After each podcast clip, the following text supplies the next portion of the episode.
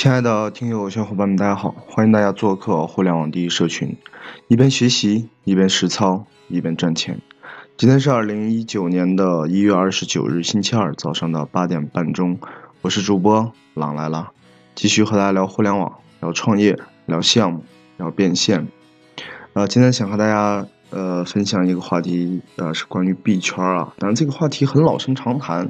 为什么突然想起来这个话题呢？因为呃，昨天晚上在在看看资讯的时候呢，啊，突然刷到这么一条，刷到这么一条这个关于币圈的这么一个事情，而且还是去年起的盘，啊，如果说是在一六，如果在一五一六年或者一七年起盘的话，个人感觉还能接受啊，在前个三四年、四五年的时间起盘的话，很多人说是，呃，怎么怎么样啊，然后不太了解，我个人感觉。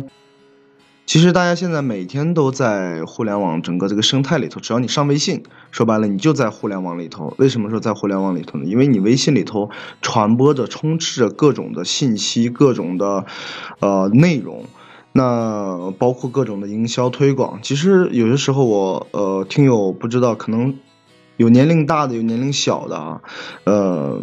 可能有年轻的，有刚大学生，也有五六十岁的人。但是呢，就是有一点，我的父母经常会在微信里头去发一些传播类的视频啊，比如说过年了，啊问候过年好，怎么怎么样。但是呢，很多人会在视频里头去夹杂着一些推广内容，这基本上是老人喜欢转发的。那么很多人说，因为这一类的内容，老人转发了以后呢，它里头的广告呢，有的老人就会关注了。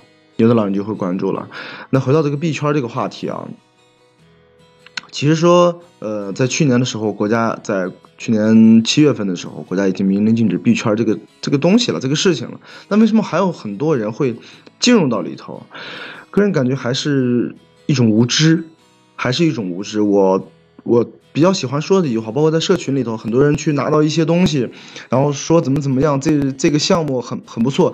我不能否认这个项目的模式和这种项目的圈钱能力。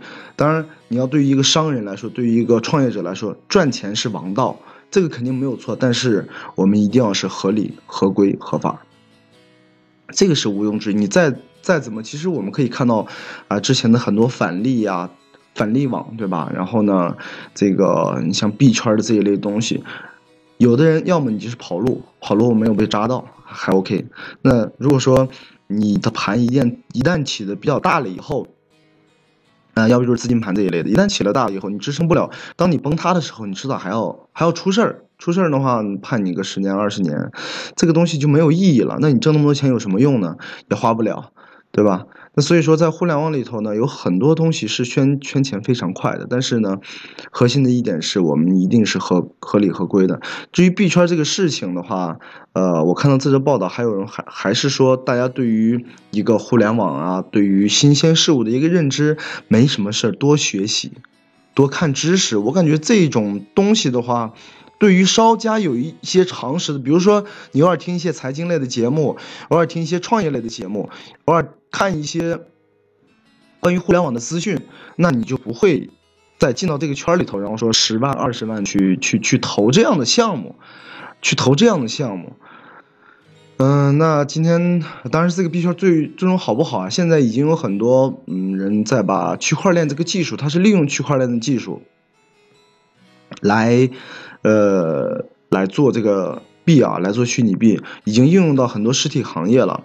你就说区块链这个技术，在前年的时候，前年年底的时候，我们也有看，然后源码的话，大概就是我们渠道里头的价有几万块吧，然后搭一套搭一个站，OK 了，然后就可以玩了，啊，大概就是这样。